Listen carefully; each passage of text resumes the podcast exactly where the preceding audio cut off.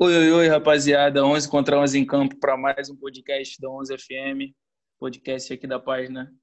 Estou aqui com o Lucas Azevedo, integrante da 11, para falar com a gente hoje, trocar uma ideia. Fala aí, Lucas. Dá um alô. Fala, Luquinha. Fala todo mundo que está ouvindo a gente. É um prazer estar aqui mais uma vez para é, falar com todo mundo, para manifestar uma opinião acerca de um tema na nossa 11 FM é um tema polêmico, mas que eu acho que a gente tem que deve ser abordado. Sim, um prazer estar participando, mas um tema não prazeroso, né? Um tema difícil, mas necessário que a gente tem que abordar. Infelizmente, essas coisas aconteceram e a gente sabe que, que é papel da imprensa falar, tocar no assunto, é, conscientizar as pessoas sobre o tema, né? A imprensa que tem que tem cumprido um papel importantíssimo nas denúncias de, de violência contra a mulher aí nos dos casos dos jogadores do futebol brasileiro. A gente sabe que, infelizmente, tem alguns casos recentemente e principalmente no caso do Robinho, que foi o mais recente, a gente viu, né, Lucas, o, a força que tem a opinião popular e a imprensa de botar a luz sobre o assunto e fazia as pessoas pensarem, fazia as pessoas pressionarem o clube e acabou que no final das contas o Santos voltou atrás, né? É importantíssimo a imprensa estar tá sempre falando, estar tá sempre mostrando quando as coisas erradas acontecem.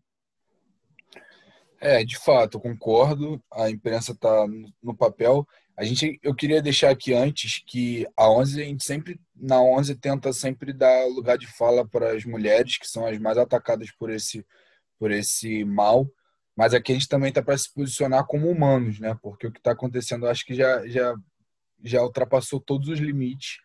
E eu acho que a imprensa chegou no seu limite também e mostrou sua força nesse final de semana.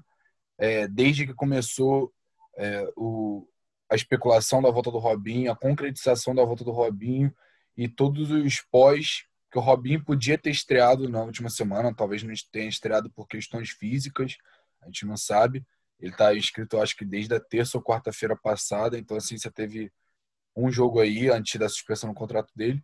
Então, a imprensa teve um papel muito importante de, de martelar, de mostrar o que estava acontecendo, de mostrar que, que o que estava acontecendo, perdão, era errado. E no final das contas, é, no final das contas, se comprovou que estava errado mesmo e não só o não só o Santos desistiu, mas como foi pressionado, talvez a postura do Santos não tenha sido a melhor desde o início, nem no final, mas eu acho que a imprensa cumpriu bem seu papel, aquele lance do quarto poder da democracia, e é isso. A gente foi democrático, todo mundo martelou, mostrando opinião, mostrando que aquilo estava errado, que não era o momento do Santos tentar contar com o Robinho, e que o futebol não pode estar acima de questões da vida, não pode estar em cima de questões humanas que firam a quem quer que seja, né? Você falou muito bem da, da questão da imprensa, mas a gente viu também um, um apelo popular muito grande, né? As pessoas não aceitando, as pessoas mostrando a repúdia, a atitude do Santos, do Robinho, é claro, né? Mas do Santos também, de estar tá fechando os olhos para a condenação do Robinho e tentando repatriá-lo. E você acha que hoje em dia, com tudo que a gente vem passando, com todas as etapas que a gente vem, vem, vem quebrando com relação a feminismo, com relação a, a, a, machismo, com todas essas pautas que têm sido cada vez mais discutidas na sociedade. Você acha que está chegando, essa, essa onda está chegando no futebol? As pessoas estão mais conscientes e menos tolerantes a, a situações é, que firam esses, esses movimentos? É, assim, é, primeiro, em primeiro lugar, eu achei o Robinho acabou dando uma entrevista para o UOL que eu achei no mínimo constrangedora, que não foi uma entrevista de fato, né? É, os assessores dele falavam mais que ele, os advogados falavam você não pode falar isso, você não pode falar aquilo, então a entrevista ficou mais a pergu as perguntas que os que os entrevistadores queriam fazer e o Robinho não respondendo, né? Mas acho que sim, acho que o movimento de como um todo no Brasil funcionou mas eu acho que ainda somos muito atrasados no futebol. A gente volta a repetir que o futebol aqui no Brasil talvez não se entenda como classe, não só futebol, mas com várias questões no Brasil, mas não se entende como classe. Jogadores não se apoiam. É... você não tem sindicatos, você não tem todo esse lance forte de, de, de, um trabalho de verdade. Você não tem uma liga no Brasil, né? A gente fala isso, você não tem uma liga no Brasil. Mas nesse caso específico, apesar de não ter manifestação de nenhum jogador de fato, a gente teve um apelo, um apelo popular, uma opinião pública muito contrária à volta do Robinho, né? Por mais que tenha um ou outro é, que não dá nem para mencionar o que, que essas pessoas falavam, comparavam e tal, é, com, é, a favor da volta do Robinho, mas a galera contra foi em massa, pesou, pesou muito e você viu os patrocinadores, né, não só por, por questões morais, talvez, talvez também por questões econômicas, mas isso é um, já um outro assunto. Os patrocinadores se comoveram disso, né? Talvez por, por ver ali que seria um, um marketing negativo, mas talvez por, mas também às vezes pela moral, independente do caminho, o final é, convergiu para fazerem a pressão para que o Robinho saísse, né? E acho que, que isso mostra um ponto positivo, apesar de ter outros casos muito lamentáveis no futebol brasileiro. Isso mostra que a gente tem força e que a galera da opinião pública, assim como a imprensa, tem força para mostrar absurdos que, que acontecem no futebol e que o futebol brasileiro não pode se achar acima de qualquer coisa. Você tocou num ponto importante aí, quando você disse que os patrocinadores também tiveram é, posição importante, nesse caso específico do Robinho, que a gente está falando agora, de se posicionar, né? A gente viu que logo no começo as pessoas começaram a marcar os patrocinadores nas redes sociais. E aí, o que vocês acham? Pô, vocês vão associar a marca a um jogador condenado por estupro? Vocês vão se associar a isso, né? Vocês estão apoiando isso? E a virada no comportamento do Santos, o que mudou realmente o final, a história, foi o, a força dos patrocinadores. Né? Porque a gente não foi, outros não voltou atrás por ideológica, isso está errado e a gente não admite isso no Santos e a gente vai mudar. O Santos mudou simplesmente porque o Santos ia perder todos os patrocinadores e um time hoje de futebol no Brasil não no Brasil não no mundo não se sustenta sem todos os patrocinadores do dia para a noite então a gente tem que frisar aqui que o Santos foi péssimo em todas as etapas, né? E acabou fazendo o certo no final das contas, mas porque estava com a faca no pescoço, né? O Santos, entre a moral e o dinheiro, o Santos escolheu o dinheiro em todas as etapas, infelizmente, né? Eu tenho certeza que o torcedor santista não tem orgulho nenhum de tudo isso que o Santos fez.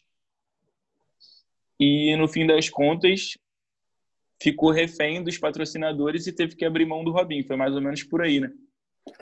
Sim, sim. Teve um tweet do Beckler, inclusive o Marcelo Beckler é, é um ótimo jornalista, né? A gente acompanha bastante ele acerta até aí. Ele falou: o que o Santos fez foi melhor que nada, mas só isso. Tipo, mas nem precisava, precisaria ter sido melhor que nada se o Santos não tivesse contratado o Robinho, né? Tentado contratar o Robinho, né? Eu, inclusive, acho que, que é, assim, é, é uma afronta a postura do Santos desde o início da contratação até a maneira como se posicionou em todas as etapas da contratação, em todas as etapas do pós-contratação, é, é, ridículo. O Santos Futebol Clube, como um dos maiores, se não o maior clube do futebol brasileiro em questão de história, em questão de, de importância para o futebol, e fazer uma coisa dessa, essa altura do campeonato, manchar a, a imagem do, do, do Santos, não, não faz sentido. Claro que a gente não está falando aqui do Santos, a gente está falando da diretoria do Santos, porque o Santos é, é, é administrado pelo, por pessoas que estejam naquele mandato, que acabaram de tirar um diretor por uma crise política, né, um, um presidente, perdão, por uma crise política absurda. Acabou que agora entra um novo presidente e faz um absurdo maior ainda, né? A gente teve até galera do Conselho do Santos dizendo que a, a contratação poderia ser barrada no Conselho. A gente teve um monte de problemas aí políticos, a gente teve um monte de problemas, como você disse, morais. Morais foram os maiores. É, o Santos não soube agir. E, assim, para recompensar o que o problema que eles tiveram aí, né? O problema que eles causaram aí, esse dano moral à imagem, vai demorar bastante tempo, vai exigir uma série de retratações, porque o Santos foi muito mal nessa, não combinou com a grandeza do Santos, é, não precisava. O Robinho, é, eu, eu costumo falar, né? Tô falando aqui que não precisava, mas não precisava mesmo. Nesse sentido, do seguinte: se fosse o Messi, já estaria 100% errado. Mas não, é o Robinho com 36 anos. Não, não é nenhum retorno técnico, não tem uma justificativa plausível que, que para o Robinho estar sendo negociado com o Santos. Parece que o Santos fez isso para justamente incitar esse, esse, esse rebuliço todo que deu. Parece que o Santos fez isso para ter mídia negativa, porque não tem uma explicação. Não era o Neymar voltando para o Santos com o caso da, da Nagila. Era o Robinho condenado por estupro coletivo para mais de nove anos de cadeia. Ele não está sendo denunciado, ele foi condenado. E, e a gente está tendo que discutir isso ainda, sabe? Então parece que o Santos fez isso só para afrontar mesmo. Sim, a atitude do Santos foi péssima, não tem como outra posição se não concordar com, com o que você disse, mas o Santos não está sozinho nessa de fechar o olho para uma, uma questão extracampo, fechar o olho para alguém que agrediu uma mulher, fechar o olho para alguém que estuprou uma mulher, em troca do retorno técnico. Né? Aqui no Brasil, logo depois a gente, logo depois do, do caso do Robinho, a gente tomou ciência do caso do atacante do Red Bull também, Wesley Piontek, que também está condenado é, um ano e quatro meses de, de regime aberto por lesão corporal contra contra sua ex-namorada. Tem o caso do Jean, né, que aí a gente tem dois lados. Tem o lado do São Paulo, que foi bem quando ele, quando ele foi preso nos Estados Unidos por agredir a namorada, rescindiu o contrato dele. E o caso do Atlético Goianiense, que se aproveitou né, dessa situação e foi lá e contratou ele, assim como o Santos estaria fazendo dessa vez, né? fingindo que não viu, fingindo que não aconteceu e contratando o jogador. E então, assim, o caso do Robinho não é o único dos times que, que deixam de lado os valores morais por um retorno técnico dentro de campo. O, a gente tem o caso do Bruno também, né, que talvez seja o mais emblemático, mais famoso, né, de um jogador que, que foi, foi preso por conta do assassinato da Elisa. Então, infelizmente, o Santos fez isso agora, mas não é só o Santos, né, Lucas? É, não é, não é só o Santos. E isso já casa com, com. Você falou de moral e eu acho que moral é a palavra, né? A ética no futebol tá, tá bastante defasada nesses últimos tempos.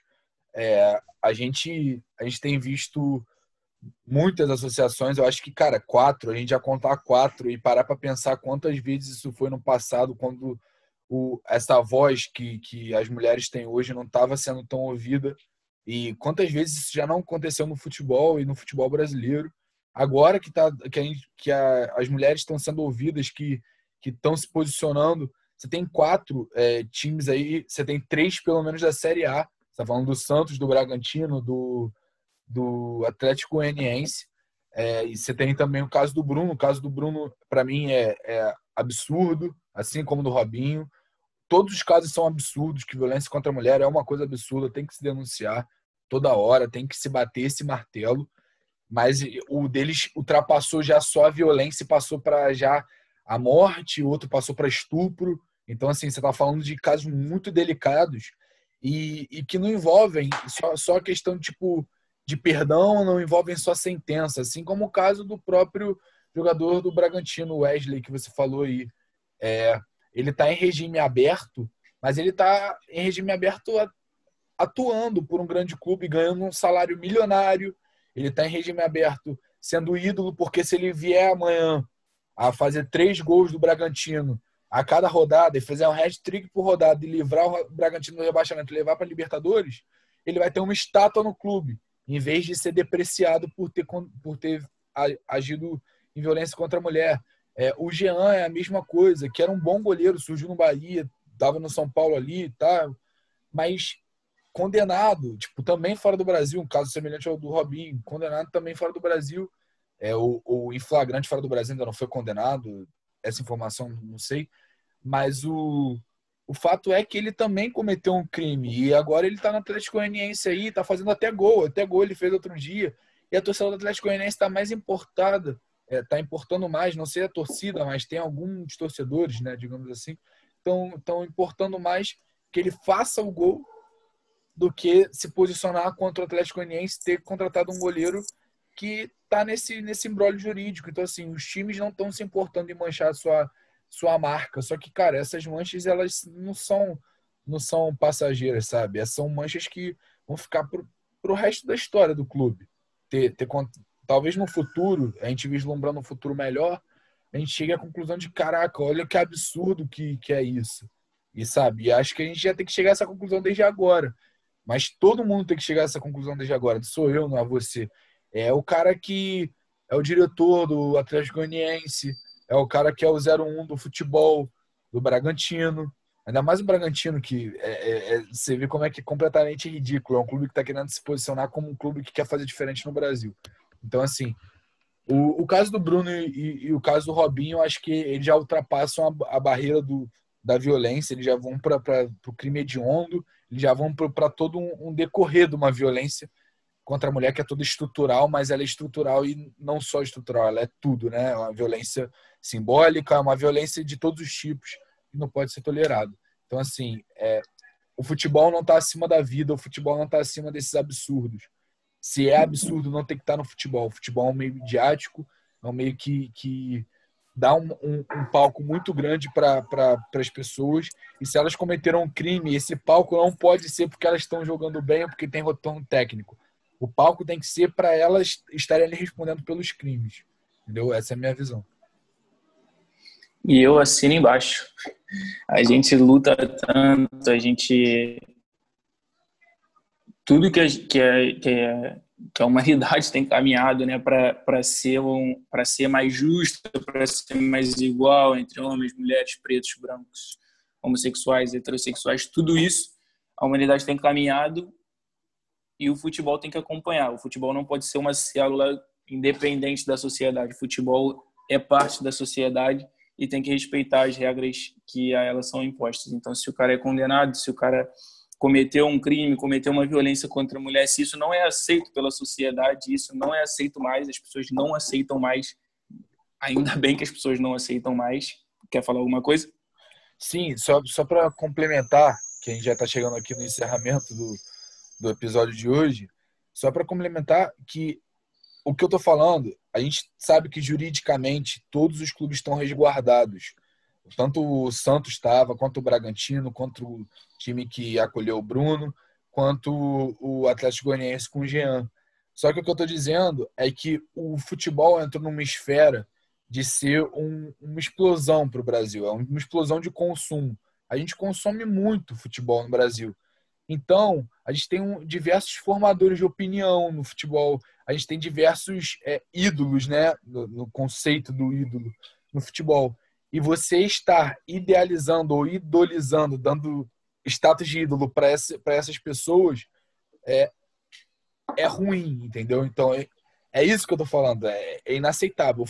Não tô discutindo com nenhum, nenhuma pessoa que venha falar que, ah, mas vocês estão falando isso, mas é, ele tem o direito de estar ali, ele tem o direito de trabalhar, ele tem o direito, por exemplo, o Bruno de ser socializado, mas assim, você não tem direito de dar status de ídolo para essa pessoa e esquecer tudo que ela fez, porque ela tá te dando um retorno técnico e tá te dando uma felicidade, é, uma felicidade efêmera, digamos assim, de estar tá vendo seu time ganhar, entendeu?